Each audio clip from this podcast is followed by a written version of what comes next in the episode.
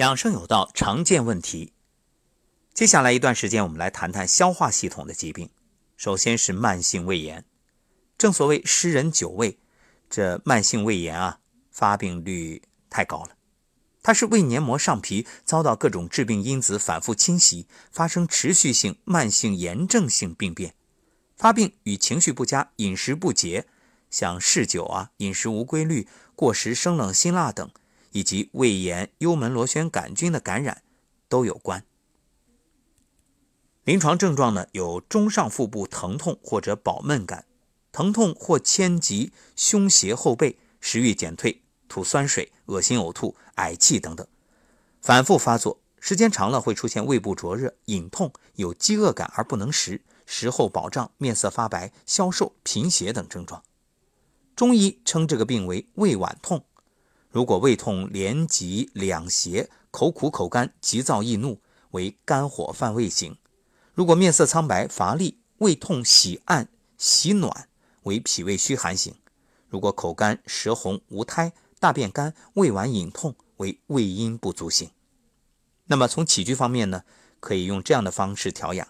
因为中医认为，本病大多发于脾胃素有虚者，脾胃既虚，正气较弱，所以一定要注意保暖、避风寒，保证休息，避免过度劳累。心理方面呢，因为情绪与胃炎关系最为密切，发怒、紧张都可以导致胃肌收缩、微小血管痉挛、胃自身保护修复机能减退、胃酸分泌亢进等，所以一定要。思想达观，精神松弛，心情愉悦。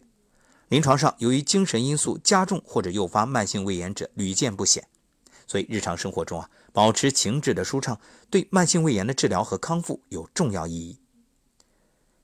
上古天真论告诉我们：食饮有节，起居有常，不忘坐牢。你看饮食多重要啊！那食饮不节呢，就直接可能导致胃炎，所以要特别注意饮食调养。忌食生冷辛辣之物，煎炸难消化的也不能多吃。饮食宜软易消化，避免过于粗糙、过于浓烈的香辛调料和过热饮食。饮食习惯是细嚼慢咽，以达到易于消化、减轻对胃黏膜刺激的目的。你看，食饮有节，一个就是节气吃当季的食物，一个就是节奏要细嚼慢咽，还有要节制，就是别吃太多。少吃盐渍、烟熏、不新鲜的食物，饮食以七分饱为好。吃得过饱，那肯定伤你的胃。更不要吃那些什么煎炸难消化的。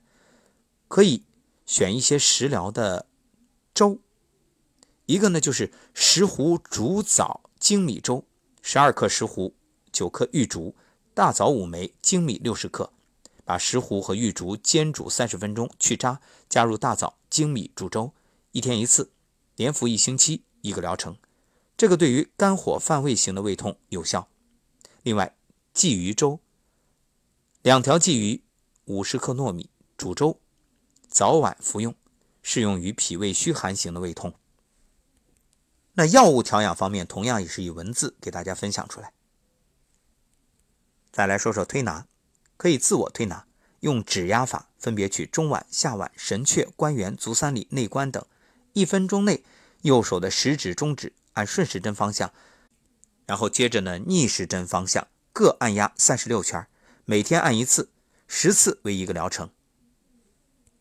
还可以用敷贴方法，那现在有各种的那种艾灸的贴，或者呢你用生姜擦，还可以用红豆袋加热之后敷在中脘啊，包括足三里啊、胃腧啊。肠腧啊都可以，还有气海关元这些。另外站桩非常好，颤抖功也可以。